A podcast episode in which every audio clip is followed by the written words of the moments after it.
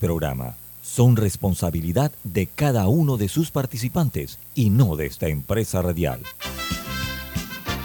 Son las 7.30 de la mañana, hora de un buen café y hora de Infoanálisis, el programa de información y análisis más profundo de Panamá. Infoanálisis con Guillermo Antonio Adames, Rubén Darío Murgas, Camila Adames Arias y Milton Enríquez. Infoanálisis por los 107.3 de Omega Estéreo.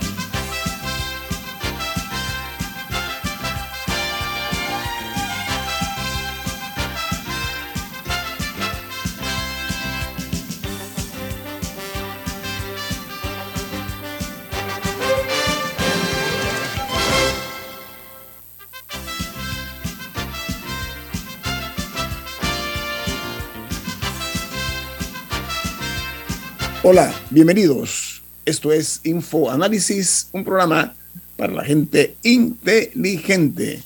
Hoy es 3 de agosto del año 2022 y el equipo de Infoanálisis está con Camila Dames, Alexandra Siniglio y Guillermo Antonio Dames. Bueno amigos, eh, les recordamos que este programa es presentado por por Café Lavazza, un café italiano espectacular que puedes pedir en restaurantes, cafeterías, sitios de deporte o de entretenimiento, te da la bienvenida a InfoAnálisis.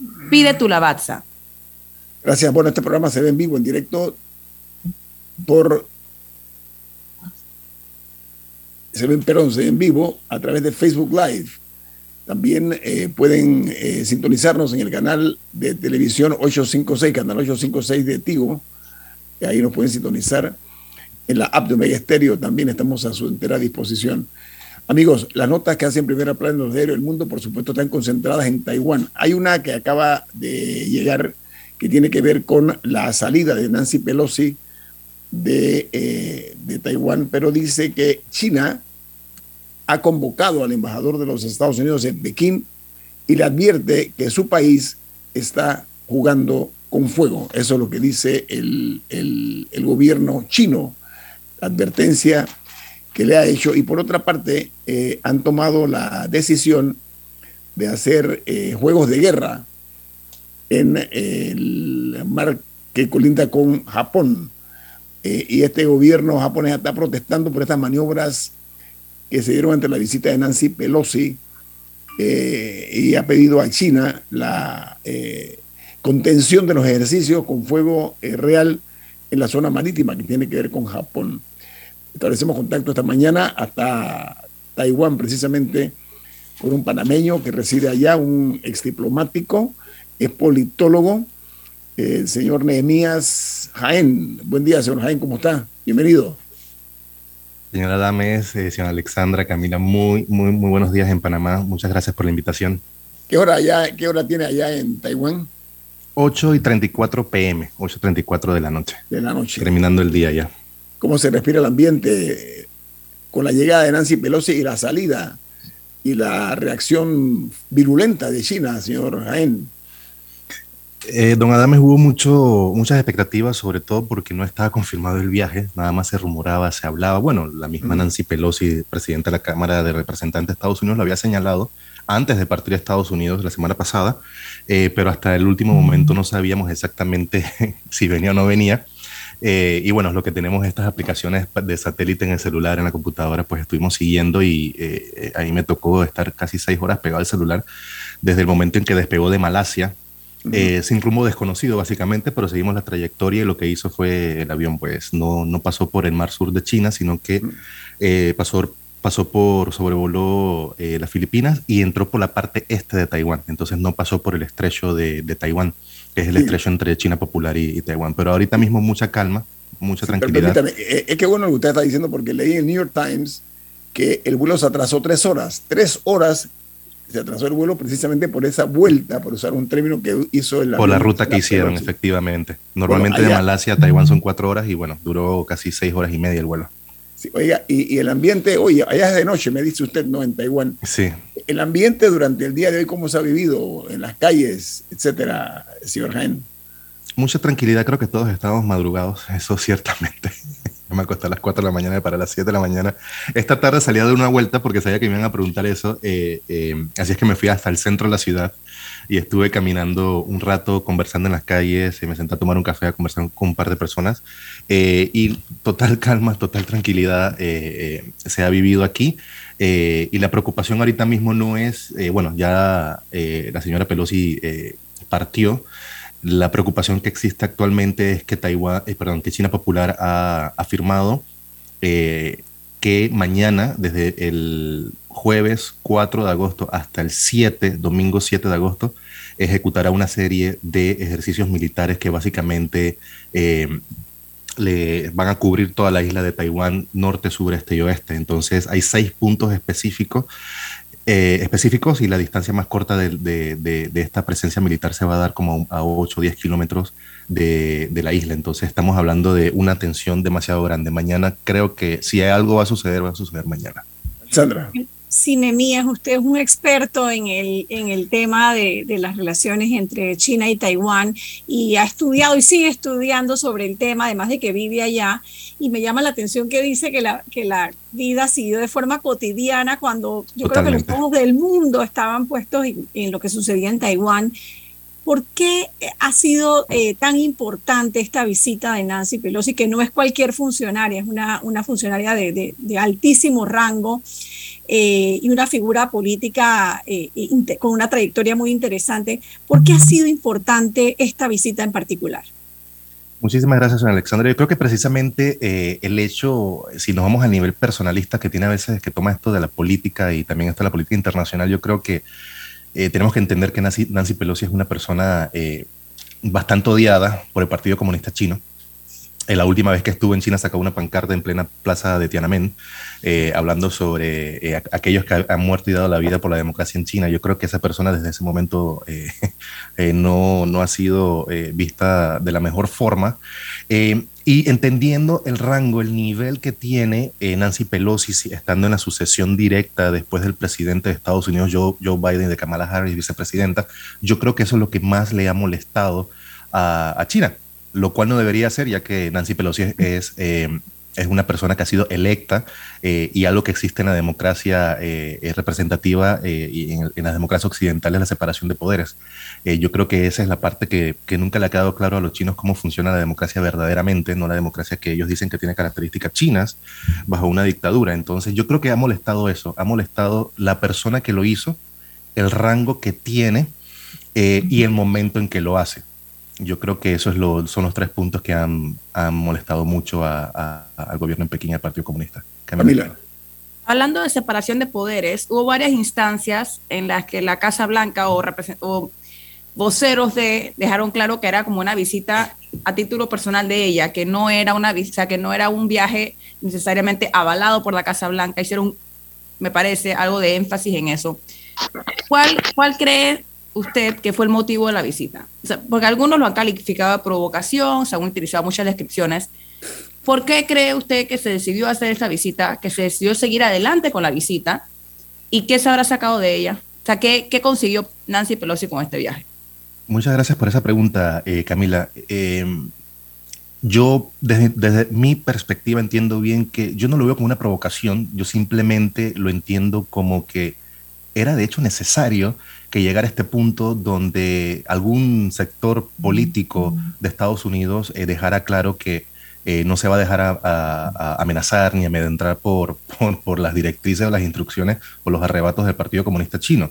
Eh, yo creo que llegó ese momento, ese momento se dio ahorita. Yo creo que en algunas situaciones a nivel mundial no siempre hay momentos apropiados o inapropiados, simplemente eh, hay que tomar decisiones. Y yo creo que esa fue la decisión que se tomó, no, fue una no lo veo como, como una provocación, sino de hecho como una forma de reafirmar que en este momento Estados Unidos sigue comprometido no solamente con sus relaciones con Taiwán, sino con la seguridad, la paz eh, a nivel de Asia-Pacífico y a nivel macro con eh, el Indo-Pacífico. y también tenemos que eh, recordar que hace poco, bueno, no falleció, asesinaron a Shinzo Abe, ex primer ministro que al de Japón, que al salir de esa oficina hace un par de meses, no hizo más que dedicarse y ser un, un, vocero de todo este tema de la, de la, de la promoción de la democracia, del libre comercio, de las buenas relaciones entre los países de la región y el mundo y sobre todo los temas de seguridad, que él, él, entendió bien y andaba dándole la vuelta a toda la región durante los últimos ocho meses, donde él dejaba claro que era importante que entendiéramos que la amenaza de China es latente, pero que tenían que unirse entonces entre esos países para hacer, eh, eh, dar señales de que eh, están afianzando esa relación. Entonces no lo veo yo como una provocación. Ahora, ¿qué ganan? Eh, yo creo que Estados Unidos lo que está buscando ahorita mismo, lo está haciendo de alguna forma bastante fallida en América Latina, es em, tener esa presencia y recordarles, al menos en el caso del Indo-Pacífico, recordarle a China que esta es una región de más, del más alto eh, nivel de importancia para los Estados Unidos, recordando que por aquí pasa más del 80% del comercio mundial, recordando que la cantidad de, de, población que tiene esta región. Por todos los temas que queramos, económicos, financieros, de comercio y seguridad, yo creo que Estados Unidos simplemente ha dado un paso más en esa reafirmación que creo que ustedes han discutido eh, mucho este tema de Estados Unidos en América Latina eh, y yo creo que lo puedo comparar a, ese, a esa presencia que están tratando de reafirmar en, en, Asia Pacífico. a ver, eh, ¿qué tiempo tiene usted viviendo allá en Taiwán? En Taiwán viví seis años del 2006 al 12. Ah. En el 12 me gradué, me fui a China y en el 2020 regresé. Estuve seis años aquí, ocho en China y acabo de regresar hace año y medio. Tengo 17 años aquí en Asia. Conoce muy bien el movimiento en Asia. Mire, el diario New York Times, diario muy influyente, se refirió a, la agenda de la señora Pelosi, que repito, ya salió de, Taiwán. Y lo que dice el New York Times es que esta visita eh, eh, de la señora Pelosi amenaza aún más a China, es lo que están diciendo eh, eh, con relación a esto. Los chinos ya vimos y conocimos que la noticia ahora fue que citaron o convocaron al embajador de los Estados Unidos en Pekín.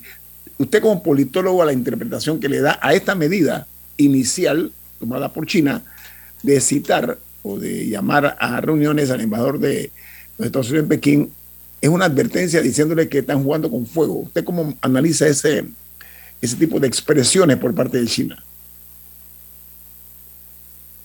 Este protocolo de llamado a consultas, eh, como le decimos en el tema diplomático, eh, mm. eh, era, era, de esperarse, no, no, no, me sorprende, pero yo creo que de la, parte, de la parte china, pues simplemente ha sido una forma de, de, de levantar aún más su protesta. Eh, lo que tendremos que ver, eh, señor eh, don, don, Adames, es ver qué va a suceder después de esta llamada a consultas. Yo creo que el tema de la comunicación entre ambos países se va a poner un poquito más difícil, más compleja. Pero si yo uno este llamado en este momento, este llamado a consultas, lo uno a una a una, a, una acción muy particular que China ha anunciado y son esos ejercicios militares que comenzarán a efectuarse desde mañana 4 de agosto hasta el domingo 7 de agosto. Yo creo que es allí donde se hace ese llamado a consultas y podemos nosotros pensar que en efecto despertaremos mañana con la isla de Taiwán rodeada por la Marina de, de China. Lo más preocupante no solamente sería que rodeen la isla, sino que por primera vez en décadas entren al espacio aéreo. Yo creo que eso es lo más preocupante en este momento. le, podemos quitar, tener un corte comercial, le podemos quitar unos cinco minutos más. Eh, Con mucho gusto. Que alguien tiene.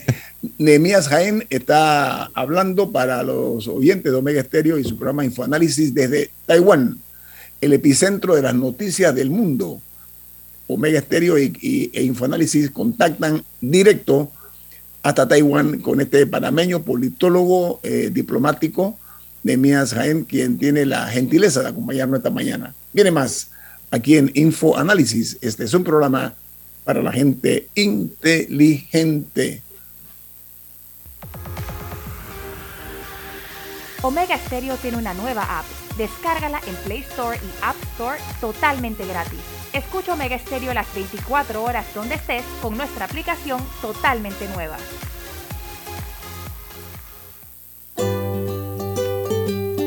En la vida hay momentos en que todos vamos a necesitar de un apoyo adicional.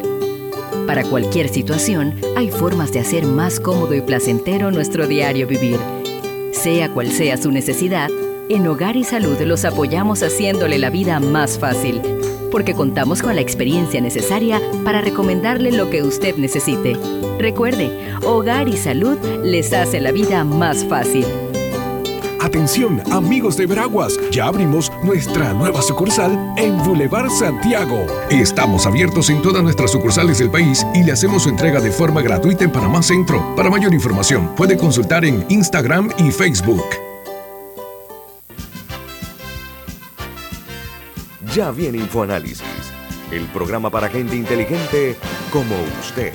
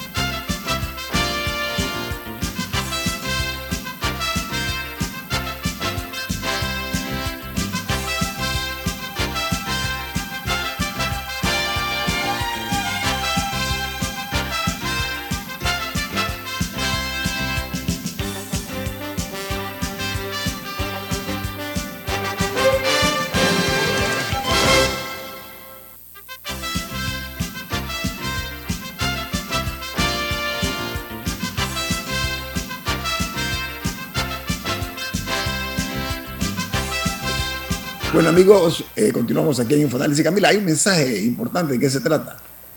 En Banco Aliado te acompañan en tu crecimiento financiero. Ahorra con tu cuenta Más Plus, mejorando el rendimiento de tus depósitos. Banco Aliado, tu aliado en todo momento. Puede visitarlos en su página web bancoaliado.com o seguirlos en sus redes sociales como arroba Banco Aliado. Banco Aliado, tu aliado en todo momento. Amigos, volvemos a establecer o a restablecer eh, la comunicación hasta Taiwán en vivo, en directo, con el politólogo panameño y diplomático eh, que nos hace hoy eh, los honores al compartir con nosotros aquí en Infoanálisis lo que se está viviendo en este momento allá, donde él está en Taiwán, el señor Nehemías Jaén. Alessandra, adelante. Nemías, usted decía y hace un instante que, piensa que lo más delicado puede ocurrir mañana cuando China haya anunciado ejercicios militares. Estos ejercicios militares no son nuevos, se realizan cada cierto tiempo, pero usted decía que hay una particularidad que podría ocurrir si China cruza el espacio aéreo. ¿Qué está anticipando usted como conocedor de, estas tensas relaciones entre, entre las dos Chinas y qué podría implicar? Porque de este lado el del, mundo, lo que, lo que se teme es que se desate una guerra. La gran muchas gracias, Alexandra. La gran diferencia y eso que veo que pudiera suceder, eh, que prevemos que suceda en los próximos días, del 4 al 7 de agosto, como lo ha eh, hecho público el gobierno de la República Popular China, tiene eh, temas muy puntuales. Vamos a entender, nosotros siempre vemos las noticias internacionales y se habla de que hay aviones que están en el espacio aéreo y demás de Taiwán. No, los aviones militares de reconocimiento, bombarderos, lo que sea, no han entrado al espacio aéreo. Hay una línea inventada entre las dos partes, la República Popular China y Taiwán, que se llama DAS, la zona de defensa aérea. Entonces es una línea imaginaria que se han trazado de punta a punta entre el estrecho de Taiwán. Siempre sobrevuelan sobre ella, o, pero nunca la cruzan. Entonces, por ende, nunca han entrado al espacio aéreo en, en las últimas décadas. Ahora, de la parte de la naval, lo que se espera es que rodeen la isla. Aquí tengo un mapa que es publicado por el People's Daily, que es el diario del pueblo de, China, del Partido Comunista, y es aterrador ver que ellos señalan que mañana, solamente en la parte norte de la isla donde me encuentro, está la capital de Taipei, eh, tendremos presencia militar cruzando esa línea imaginaria que estará uno, un fuerte estará a 60 kilómetros de distancia de Sinchu, que es el parque tecnológico donde están las empresas más grandes de, fabricación de microprocesadores del mundo. Habrá otra que estará frente a las costas de Taipei a 22.5 kilómetros de distancia, ya eso está dentro del mar territorial de, de Taiwán. Al este, noreste, a 18.5 kilómetros al sur, estará a 16.5 kilómetros de la punta más extendida de Taiwán y cerca de eh, al suroeste a 9.5 kilómetros, que será la distancia más cercana de la naval. Básicamente lo que están haciendo eh, se puede conocer, o lo hemos visto a través de la historia, como un bloqueo. Estamos hablando de un bloqueo eh, naval y lo que preocupa en este sentido es que esto no había sucedido, nunca había sucedido. Lo que sucedió antes en la crisis de 1996, la crisis que se le conoce como la crisis del estrecho de Taiwán, estuvieron a lo largo, extendido en esa línea imaginaria del estrecho de, Taiwán que separa China Popular y, Taiwán. Entonces ahorita estamos hablando que van a rodear completamente eh, la isla. Entonces, ¿Y cómo eh, podría reaccionar Taiwán? Es la pregunta. ¿O qué se ha dicho por parte del gobierno de Taiwán?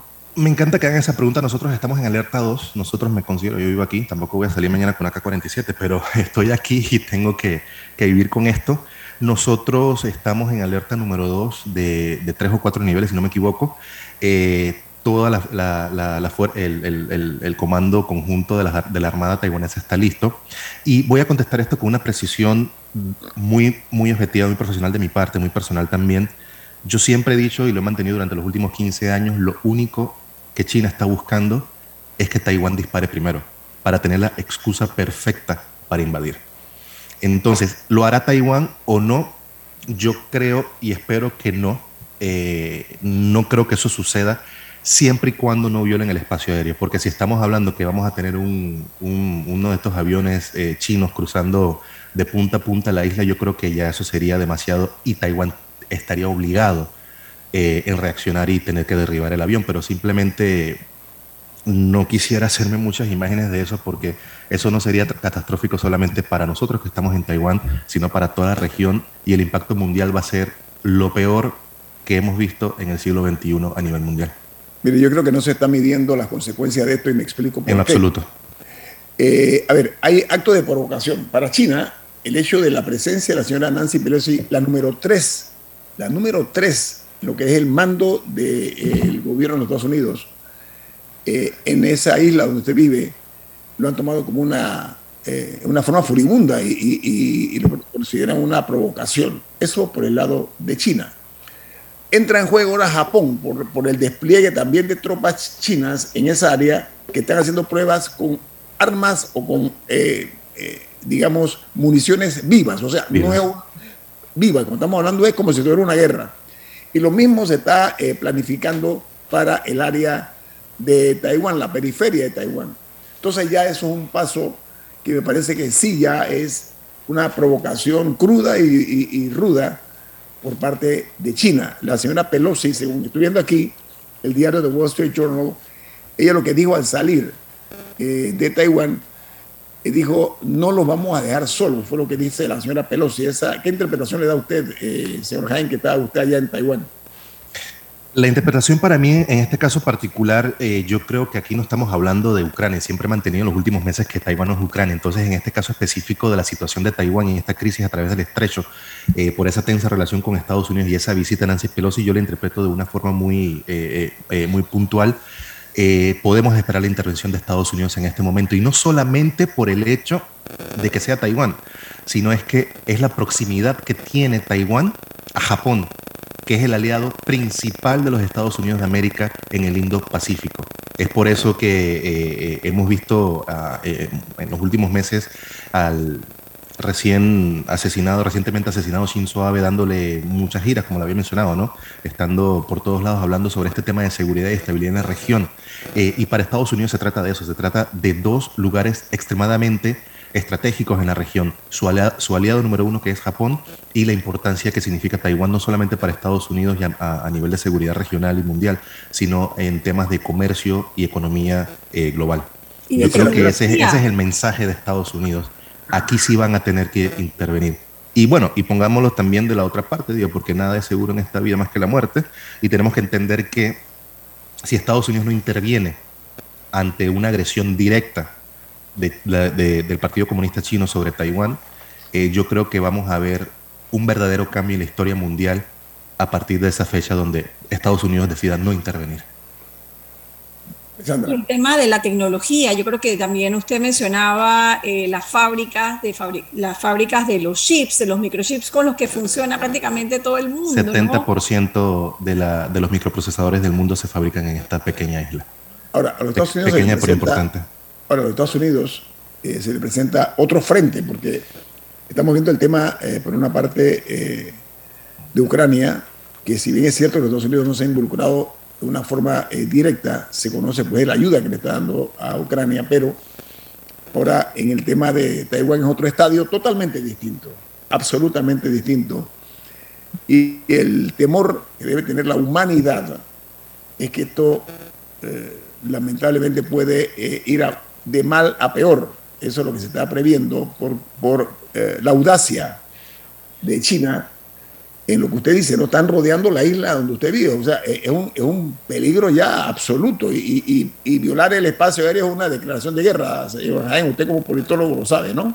Definitivamente, esa es la, la, evaluación que tenemos eh, y, básicamente, y esto todo está regulado hasta por el derecho internacional y demás, así es que eh, tenemos que entender que esto es eh, demasiado serio y como decimos muchos también, porque al final nos estamos riendo también, bueno, hay que a veces hacer un chiste fuera de la, de la, de la adversidad, dentro de la adversidad, ¿no? Y decíamos, ah, bueno, tanto, tanto bla bla, pero al final de cuentas esperaron que Nancy Pelosi se fuera, ¿por qué no lo hicieron con ella estando aquí?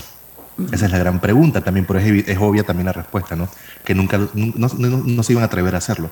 Entonces es, es, fácil dejar que esa persona parta y entonces anunciar ejercicios militares. Eh, estuve anoche hablando hasta las 2, 3 de la mañana con, con contactos en China, sobre todo en la provincia de Futien, y todos me han, eh, me han confirmado que esos videos que están viendo circular en las redes eh, que emanan de China son, son reales, están en... y por eso estaban ellos despiertos también a las 2, 3 de la mañana y estamos conversando porque hasta los mismos chinos en, en, China popular están preocupados y no estarían de acuerdo con una invasión. No estarían de acuerdo. ¿De qué videos hablan, Enías? Para ver si se los voy a mandar. Hay unas movilizaciones que se han dado en las costas de Futien de tanques y equipo de, de eh, anfibio, que es el, la, la, estrategia principal que tendría China para invadir Taiwán. Eh, han, han, habido ciertos movimientos y los voy a buscar para que los puedan, se los voy a compartir. sí, sí, pero nosotros, yo no les he visto tampoco, Alessandra. Camila, ¿tú los has visto? No. Bueno, es, importante que nos lo envíe, don Nehemías. Oiga, muy enriquecedora eh, su valiosa eh, eh, noticia que nos ha dado, información, el intercambio, el análisis hecho desde el punto neurálgico de lo que es una situación que nadie quiere, pero que está en marcha. Como dicen los, militares, está en progreso. Y esto, pues, en, en menos de 24 horas se sabrá qué es lo que va a pasar. Usted considera 48 horas, señor Nehemías. Eh, menos que eso, son las 9 de la noche de miércoles 3 eh, de agosto y ellos dijeron que van a empezar el 4. Yo creo que sería eh, en la madrugada, para, en nuestra noche, básicamente. Estamos hablando de una diferencia, faltan 9 horas para las 6 de la mañana, que serían las 5 de la tarde de ustedes de hoy. Hora de las 5 de Panamá. Esa es la hora que, es la clave, ¿no? Oiga, que pudiéramos esperar el amanecer. Oiga, me impresiona su, su, tranquilidad con la que ha hablado con nosotros, ¿no? Que la fiesta va por dentro, ¿no? Pero yo, yo conozco Taiwán, eh, es una isla pequeña, pero, pero eh, con, mucho progreso Taiwán eh, y, estratégicamente es fundamental, ¿no? Taipei, también conozco Taipei. Así que, don Enías, la mejor de las suertes hasta Taiwán. Apreciamos mucho su tiempo. A la orden, con mucho gusto. Esperamos que vernos pronto para hablar ya en términos de paz y tranquilidad para la humanidad. Esto no es un tema chino-estadounidense, está de por medio de la humanidad porque hay que evitar una conflagración nuclear, que es lo que mucha gente se muerde la lengua y no se atreve a decir. La gente no quiere decirlo, señor Nini. Usted que es politólogo sabe que es así, ¿no? Es el último recurso y esa es una de las conversaciones que tuve esta tarde cuando me llamó alguien, un ex funcionario, un ex alto funcionario del gobierno taiwanés del, Consejo de Seguridad Nacional y estuvimos conversando sobre esto mismo. ¿Qué le dijo? Que al, final, de cuenta, que al final de cuentas existe un temor latente de que cualquier eh, eh, ¿cómo se dice en español? Eh, falta de cálculo, miscalculation, le decimos en inglés, en, política. El, el, miedo de nosotros, la falta de cálculo es el miedo principal, el temor principal que tenemos sobre China. Y los que hemos trabajado con China durante tanto tiempo, entendemos que es fácil para ellos irse arriba con el tema retórico y con muchísima fuerza, pero cuando llegan arriba no saben controlar ese estrés, no saben controlar esas acciones, el, el proceso de tomas de decisiones no son eh, eh, como lo tenemos o lo conocemos nosotros en Occidente, pero cuando llegan a ese punto entran los chinos en esa falta de cálculo y a eso es que tenemos que temer. Y al final de cuentas el único recurso final es un, tema, es un tema nuclear. Sí, bueno, don Emías Jaén, eh, panameño que reside en Taiwán, politólogo, diplomático, Muchas gracias por sus valiosos aportes esta mañana y suerte hasta allá, Taiwán. Hasta luego, feliz, feliz día. Una, buena noche, porque allá son las que, las nueve y media de la noche, ¿qué hora allá? Nueve. Las nueve de la noche. Las nueve de la noche. Que tenga usted una buena noche y estaremos Esté muy bien, muchísimas gracias por la invitación. Estamos hasta en contacto, claro que sí. Hasta luego. Vamos al corte comercial. Esto es Info Análisis, un programa para la gente inteligente.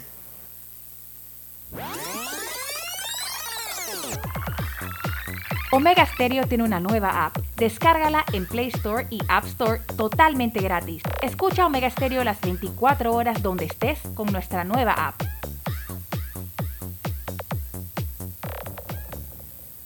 Con salud a tu alcance de Sura ya puedes tener un seguro de salud privado. Es un plan diferente que sí es accesible para ti a un precio que puedes pagar. Tu familia y tú tendrán un equipo médico exclusivo con atención virtual 24 horas. Podrás agendar citas, descargar tu historial médico y más desde tu dispositivo y sin salir de casa. Olvídate de las filas, los papeleos y las esperas. Llama al 800-8888 o a tu corredor y conoce salud a tu alcance de Seguro Sura. Regulado y supervisado por la Superintendencia de Seguros y Reaseguros de Panamá. Ya viene InfoAnálisis, el programa para gente inteligente como usted.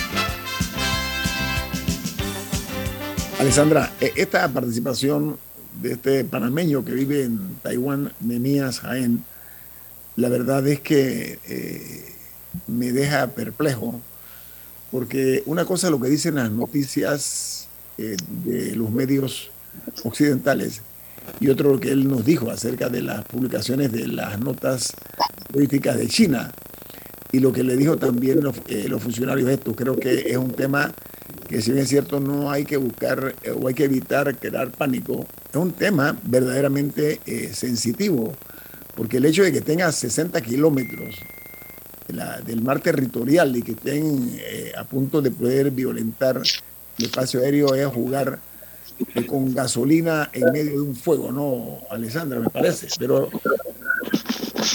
muy, muy, muy, muy, buena la explicación que nos dio el señor Jaén desde allá de Taiwán.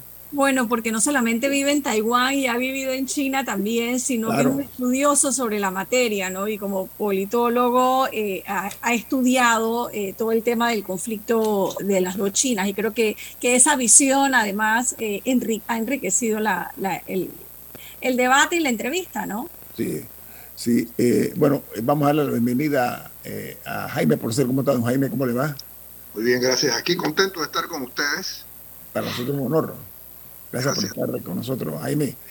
Eh, la noticia eh, que más llama la atención es que ya, felizmente, dice la ministra de Educación, que el 80% de los estudiantes ya se han retornado a las aulas eh, con, los maestros, ¿no? con los educadores, con los docentes, y han dado por finalizado el, el paro indefinido este al cual hacemos referencia. Pero hay algo que me inquieta y mucho Jaime, y es que ha, salido a relucir que lamentablemente en una realidad que es eh, objetable, la mayor parte del presupuesto de educación se va en salarios. Y eso no es para nada halagüeño, porque eh, deja mucho que desear el hecho de que hay poco o muy poco en cuanto a lo que es la parte eh, de construcción de escuelas, de mantenimiento de escuelas, etcétera. Y esta es una realidad que ha estado allí, pero, pero que no se habla, don Jaime, eh, entendiéndose que hay una, un rezago en la educación panameña, que eh, hay poco dinero para la inversión, la inversión es fundamental, y casi toda, todo el dinero de ese alto presupuesto de educación se lo lleva, pues, eh, como dije, la planilla. Y ayer a mí me preocupa que ese 6% que se va a dar del PIB también sea eh, eh, posiblemente eh, un pastel que sirva para continuar con este tipo de prácticas lesivas. ¿Usted cómo la ve, don Jaime? Bueno, ella, la ministra, anunció también de que ese incremento iba a ser dedicado mayor parte a la inversión. Sin embargo, yo creo que también que hay que tomar con un poquito de, de, pinza, ¿no? Aquel elemento de a mí, a mí un presupuesto en educación que se utilice en educación, que se utilice en las personas que están al frente, que se utilice en nombrar profesores, que se utilice en capacitación, eh, no, me, no me molesta para nada. Sin embargo, sí, sí prevengo que, que si tú los utilices para nombrar administrativos, para llenar los ministerios de, de, pupitres, entonces sí es discutible. Pero si tú lo manejas en función de, mejorar la, la, educación, yo creo que no tiene nada de criticable y no debemos tampoco dejarnos llevar por, por esas eh, olas que hay ahora de criticar todo lo que se mueve. Sí, pero la idea es que eh, eh, la realidad supera la ficción, ¿no? el estatus de la educación en Panamá, la imagen que tiene la educación en Panamá, los resultados son maltrechos totalmente. Entonces, así como se dio ese, ese tipo de, de paro, Hombre, yo creo que hay que comenzar ya a hacer evaluaciones de los maestros y profesores, Jaime. Hay que evaluarlos, como se hace en todos los países. Aquí en Panamá eso es como hablar de un tabú, ¿no? Sí, no, no, es un, sistema tan politizado como el de nosotros. muy politizado. Es ¿no? Eso es muy delicado porque entonces sucede que todos los miembros de, mi, de mi capilla empiezan a salir bien. Aquí, por ejemplo, nosotros tenemos serios problemas. Todos los que hemos participado, por ejemplo, como docentes en la universidad, sabemos lo difícil que nosotros, los, no miembros del partido gobernante, eh, les resulta el acceso a becas. Entonces, precisamente, cuando tú dices, bueno, vamos a someter a concursos, bueno, ¿qué concursos si todas las becas se las, se las llevaron los, los, partidistas? La partidocracia acabó con ella, mientras que a, ti te obligan a, a utilizar los fondos tuyos para hacerte de becas, para, para buscar precisamente cómo mejorar y concursar. Entonces, el sistema en términos generales está eh, demasiado eh, ubicado hacia la partidocracia y demasiado poco considerado con los méritos. Entonces, eso, eso, eso es importante, eso es importante porque eso está en la base de todo. Esta gente acumula los créditos necesarios y luego después los concursos, por supuesto, se los llevan ellos. ¿no? A mí lo que me preocupa, bueno, yo creo que, que, nadie se opone que se le dé más recursos a la educación. Yo creo que, que, hace muchos años hemos fallado ahí. El tema no es cuánto se le adjudica, sino cómo se invierte. Yo creo que ese es el punto principal. Pero por otro lado, aquí seguimos hablando de millones y millones y millones de dólares que siguen saliendo de la deuda, porque no estamos generándolos. Y acabamos, el gobierno acaba de, el gabinete acaba de autorizar 250 millones más de un préstamo que se va a empezar a pagar en el 2024. O sea, que, que seguimos endeudándonos y no nos están rindiendo las cuentas de, de, cómo se está usando ese dinero. Y ya sabemos que mucho de ese dinero se está utilizando, dice, para reforzar el presupuesto, pero que no es más que para pagar la planilla. Entonces, eso es delicado y es muy peligroso. Sí, eso, eso inmediatamente llama a una consideración de la de, del, tamaño del Estado en términos generales. Yo siempre he dicho de que, de que eh, creo que oía Felipe Chapman hablar de que es importante eso, la reducción de la planilla, el, el downsizing que llaman los maestros del norte. ¿no? Sin embargo, hay que tener cuidado con eso. Número uno, ya vimos que la FENACEP salió advirtiendo que aquí hay una serie de leyes que, que regulan esa, esa posibilidad. En segundo lugar, en estos momentos de crisis donde el empleo eh, todavía anda boqueando por ahí, echar a la calle a 21 mil personas que no serían recogidas por la empresa que, que no puede recogerlas, eh, va a generar un impacto importante, importante en, en, la economía, en la masa de, de circulantes. Por otro lado, también, este es un Estado también que está creciendo, este es un Estado también que está asumiendo nuevas funciones, este es un Estado también que se le pide que, que, que, que atienda los elementos de la pandemia, este es un Estado que se le está pidiendo también de que genere eh, nuevas, nuevos proyectos. Entonces, tú, tú eh, también hay que entender de que este es un Estado que necesita crecer. En este momento también se habla de la necesidad de reformar la parte de la, de la eh, biotecnología que hay detrás de las medicinas. Eso también te, te genera, te genera la necesidad de, de, de, aumentar una planilla. Entonces, esta, esta, la reducción de la planilla es un tema es un tema muy delicado, muy delicado que no es así de que tú vas a llegar con una tijera y le vas a meter eh, que uno de cada 10 eh, empleados lo va a echar a la calle hay que tener cuidado con eso. También se está hablando, por ejemplo, de, de psiquitrillar a los jubilados. ¿no? Los jubilados tienen una experiencia importante. Si tú echas a la calle a los jubilados, probablemente te vas a quedar sin un caudal tecnológico y un caudal de experiencia de cómo manejarte dentro de una, una, una, de una macroorganización como el gobierno, que de por sí tiende a, tiene, tiene sus tiene sus bemoles y sus sostenidos, ¿no? Es, lenta, eh, tú requieres conocer los vericuetos. Entonces, si tú vas a echar a la calle a esa experiencia, decididamente va a enlentecer más el gobierno. Pero se requiere la inversión privada. A ver, no podemos nada más nosotros aislarnos del mundo. La inversión privada es importante, la inversión extranjera. Voy ahora a pasar al otro renglón, la inversión extranjera. ¿Y sabe qué? Un informe del Departamento de Estado de los Estados Unidos de América que dice o que destaca que la corrupción y el sistema judicial tan débil que tiene Panamá están afectando seriamente el clima de inversión extranjero en Panamá. Es más, dice que esa es otra de las amenazas grandes que tiene la República de Panamá, porque según ellos, según las investigaciones que han hecho, y se les nota re, eh, mucha rigurosidad, hablan, por ejemplo, eh, ellos de la desigualdad y del empleo, por ejemplo, en Panamá, ellos dicen que la fuerza laboral en Panamá está mal educada. Mira tú eso, ese tipo de comentarios y que tenemos mala reputación. Eso conspira también, Jaime, contra las posibilidades nuestras de poder comenzar a desplegar nuestras alas y de crecer con la inversión extranjera que se ha ido mucho a Costa Rica, por poner un país y nada más, por la inestabilidad que hay aquí en Panamá, las coimas que se piden, la inseguridad jurídica y otras cosas. Entonces tienen que darse algún tipo de medidas responsables y heroicas, ya cambiar esa metodología que nos está lastimando seriamente nuestra imagen, Jaime. Si bien estoy de acuerdo con, la, con, la, con las consideraciones que hacen ellos, también advertir de que está rayando, está así como transgrediendo aquella línea de seguridad que decía el, el analista anterior, ¿no? Aquella línea de seguridad entre lo que son las atribuciones y las consideraciones soberanas de, de, un país versus eh, esta potencia del norte que se ha caracterizado por tener unas relaciones eh, de amor y odio con nosotros. Eh, eso es cierto, eso es cierto de que aquí eh, tenemos problemas no, no desconocidos, ¿no? no hay problema. Sin embargo, si somos tan malos en, como empleados, ¿por qué tenemos al, al, al, canal funcionando como lo tenemos?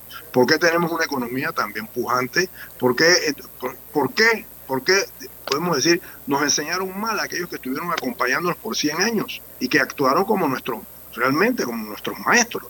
Es más, es más, aquí Panamá se considera un, un heredero de, aquella, de aquellos métodos de, de, de, la eficiencia y de la eficacia que heredados de los maestros del norte. Entonces yo no, eso, yo sí discutiría mucho eso en cuanto a la calificación de, del, del empleado panameño. Pero está alejada Pero tiene reglas del juego diferentes las reglas del juego que aplican en la, en la autoridad del canal no son las que aplican en, en el servicio público, lamentablemente. Son las reglas del juego que lo que, de lo que dice Jaime, de los maestros que él dice. Esos son los maestros, los que dejaron ese legado y que se ha mantenido hasta ahora. Se habla ya de algunas dudas, pero ese sistema del canal de Panamá debe ser el que se debe emular como un modelo para hacer gobierno. ¿eh? Ahí, ahí sí estoy de acuerdo. Mira, yo estoy de acuerdo también, yo estoy de acuerdo también con lo que dice Alexandra. ¿no? Lo que sucede es que el, el, el gobierno, el gobierno como aparato, tiene sus propias reglas.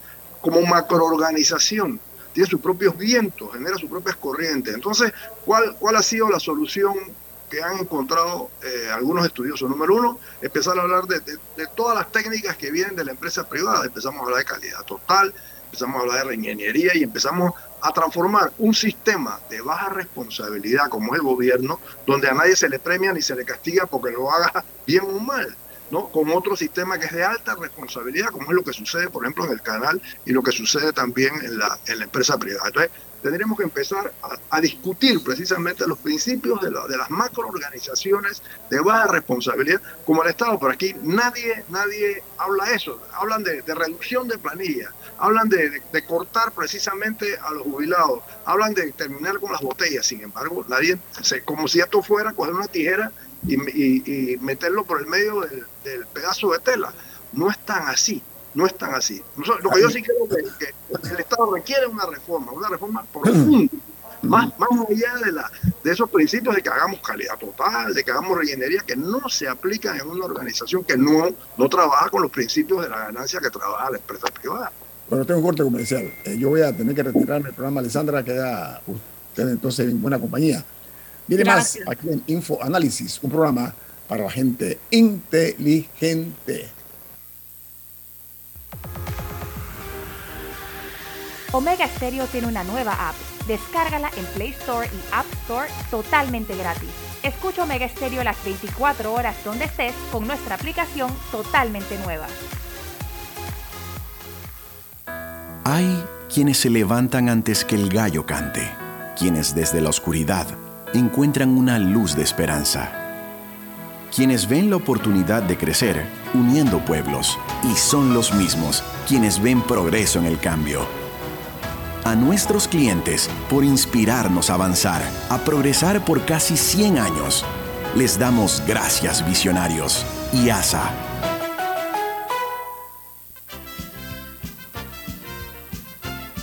La gente inteligente escucha InfoAnálisis los anunciantes inteligentes se anuncian en InfoAnálisis. Usted es inteligente. Llame al 269-2488 y todos lo sabrán. Infoanálisis, de lunes a viernes de 7 y 30, 8 y 30 de la mañana, en donde se anuncian los que saben. Si desea que sus colaboradores trabajen desde su casa, podemos ayudarle. En Solutexa somos expertos en aplicar la tecnología a las técnicas y trabajos de oficina. Contáctenos en solutexa.com.pa o al 209-4997. Solutexa.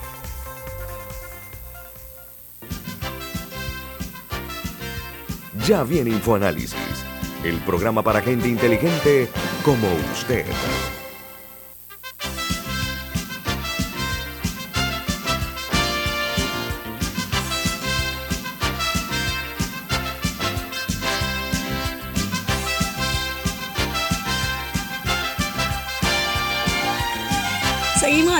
Infoanálisis esta mañana con Jaime Porcel, le saluda Alexandra Simiglio y bueno, ya eh, toda vez tuvo que retirarse, pero seguimos conversando nosotros sobre este tema, Jaime, el tema de la planilla estatal, porque cuando se anuncia un recorte del 10% de la planilla estatal, mi primera reacción fue cómo se va a elegir quién se va y se anunció un retiro eh, una jubilación de, algunos funcionarios que ya estaban en la edad y que no se habían retirado. Pero mi pregunta es, eh, tal vez la principal eh, el principal reclamo de la gente era acabar con la gente que está cobrando sin trabajar, no recortar a la gente que de verdad trabajaba y que tenía una experiencia que podía aportar en esas posiciones. ¿Qué piensa usted? Yo, mira, yo quiero hablar en realidad de lo que se trata esto. Se trata de la reforma del Estado. Se trata de, o sea, cómo cambiamos el Estado, cómo lo hacemos más eficaz, cómo lo hacemos más eficiente, cómo lo hacemos menos burocrático, cómo lo despolitizamos. Entonces, ese, ese tema, ese tema, eh, lo, toca también por la empresa privada que, se chatea conmigo, Antonio Fletcher, que quien también ha estudiado el tema y que también junto conmigo yo propuse una, un posgrado. Él, propuso una maestría que incluyera representantes, que incluyera alcaldes, que, o sea, que incluyera a, los políticos, ¿me explico? O sea, porque estamos preocupados y yo creo que aquí se aborda con demasiada ligereza el tema de un Estado eh, gordo, frondoso, un Estado obsoleto, me explico, un Estado que, que, que en, vez, en, vez de recibir la influencia de los partidos, empieza a influir, porque maneja el financiamiento público a, a, a toda la, la, la, cúpula política. Entonces es, es, importante y es fundamental entender de que la reforma del Estado tiene que constituirse más allá de la famosa modernización. Cuando hablamos de modernización, la gente dice, ah, bueno, pero es que ellos tienen equipos de computadoras nuevos. Sí, a mí me tocó en estos días ir a aduana y pasarme para pagar 20 dólares, tres horas, tres horas. Me explico, es más, la fui a pagar el domingo y tuve que regresar el lunes. ¿Me explico? Porque la famosa modernización que ya llegó a las estructuras de la Terminal 2, que está lindísima, bellísima, están desempacando todavía la silla. Me explico, no tenían una ventanilla, ahí lo que había era un escritorio con una funcionaria que se fue de almuerzo y yo, yo tuve que esperar para pagar. Esa es la modernización que tenemos en la Terminal 2. Pues nada más para hablar de la Terminal 2 como un ejemplo de cómo, cómo esta modernización necesaria e imprescindible en el Estado eh, no, no se concibe, no se concibe como, como una reingeniería total, aunque me digan a mí que estoy trayendo eh, conceptos de la empresa privada y la, y la profesionalización de, de, esos funcionarios, ¿no? Y pero ¿por qué los recortes se hacen de abajo para arriba y no de arriba para abajo? Es la otra pregunta. ¿Por qué un ministro que se supone que está preparado, capacitado para ocupar una posición, tiene que tener, yo no sé, 15, 20 asesores? Yo entiendo que tiene que tener un staff de asesores que lo complemente eh, en sus conocimientos, pero, pero a veces vemos una planilla de asesores exageradas.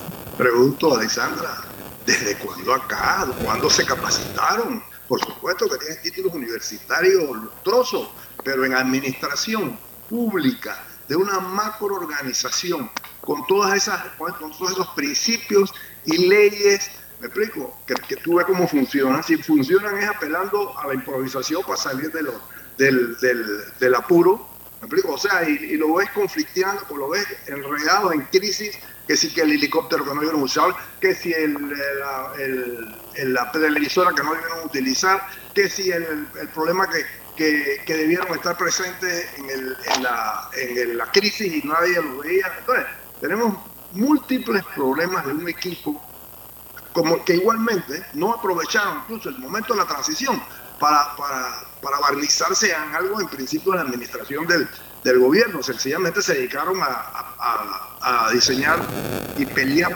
puestos, y pelear puestos, que esa es otra de las falencias que tiene, que tiene el gobierno, antes de someterse precisamente a un tipo de formación, ahí en estos cuatro meses se hubiera podido ganar bastante. Ningún gobierno lo ha hecho, pero a este le ha hecho más falta que a ninguno, porque ha venido una especie como de maldición que le ha caído al, gobierno del presidente Cortizo. O sea, crisis de la, pandemia, luego crisis de la guerra de Ucrania, luego crisis de, los, la, del pueblo eh, tirado en la calle, y eso por mencionar los grandes momentos, me explico. Entonces, esta gente ha venido crisis hoy, crisis más adelante, crisis después. Y entonces tú dices, oye, qué lástima que esta gente no haya tenido principio de gobernar, qué lástima que este, este presidente se haya dejado aislar, que no entendió los mensajes que se le estaba, que le mandaba a la gente cuando decía, estamos muy satisfechos, no nos gusta por dónde va la cosa. ¿Me explico? Está aislado, porque está aislado. ¿Por qué está aislado?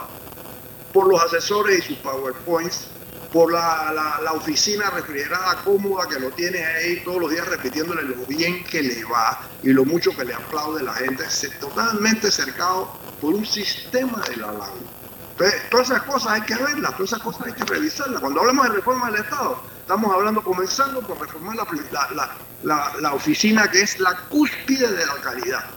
La calidad de la oficina presidencial rige para todos los demás del gobierno. Entonces, habría que también entrarle a eso. Me gustaría saber la opinión de, Rubén. Rubén Burgas nos acompaña esta mañana aquí como de sorpresa. Llegó ahora Rubén. ¿En ¿Cuánto tiempo? Bueno, este, eh, para, empezar, yo soy maestro de, de escuela. Y, lo, y, lo, y lo más importante es que los primeros gobiernos de la República de Panamá invirtieron en instalaciones increíbles. El Instituto Nacional, el Liceo de Señoritas, la Profesional, el Artes y Oficio, Artes Mecánicas, el Instituto Nacional de Agricultura, son instalaciones que todavía están vigentes y, llenan todos los requisitos. ¿En qué ha fallado el Estado panameño? Es que nos, quedamos con, con las instalaciones y no invertimos en el, en el producto, que son los educadores. Los educadores cada día deben ser mejores, pero tenemos educadores que, que no pueden andar un celular, que no pueden andar una, una, una, una, una computadora. Entonces, es, eso es lo, lo, grave que nosotros tenemos. Yo, yo recuerdo que cuando yo, yo di clase, yo, yo di una materia que era la que más me gustaba y que muy pocos muchachos dan en Panamá, psicología. Todos mis profesores de psicología venían graduados de los Estados Unidos en la, y, daban clases en la normal de Santiago, graduados de psicólogos en los Estados Unidos. Entonces, e, e, este tipo de cosas son las que se necesitan en, la escuela. Volver a esa época donde eh, eh, el principal producto no era la, la instalación física, aunque yo venía de una instalación física extraordinaria, como eh, fue la, normal de Santiago, que todavía todavía sigue siendo un, un, monumento al, al, al, buen gusto de un, de un presidente como fue Juan de Móstenes a, a Rosemena. Entonces, e, e, ese tipo de cosas nosotros tenemos que apostar, Alexandra. Eh, eh, eh, nosotros no podemos tener profesores que no estén preparados para enfrentar a, unos estudiantes que manejan la, computadora mejor que el profesor. Que, esa es la tragedia que, tenemos ahora mismo. Entonces, yo, creo que tenemos que despertar y volver atrás a, lo que fue eh, el, educador. Eh, el, educador era el, el, hombre que le traía las primicias del mundo a los muchachos. Eran los referentes de los pueblos.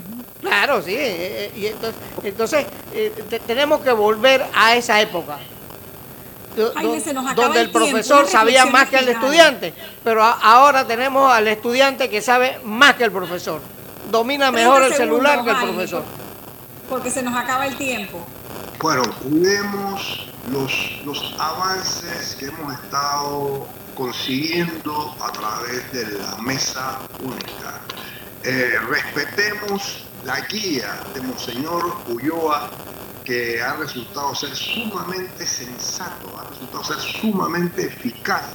Además que ahora está confrontando los, embates de una empresa eh, privada que exige presencia en el diálogo y que él también, dentro de esa sensatez, sabe que unirla con, él, con los grupos antagónicos que están sentados en esto que hemos llamado mesa única, acabaría con el ambiente de concertación que él ha logrado erigir. Gracias. mensaje, Alexandra, y hasta luego.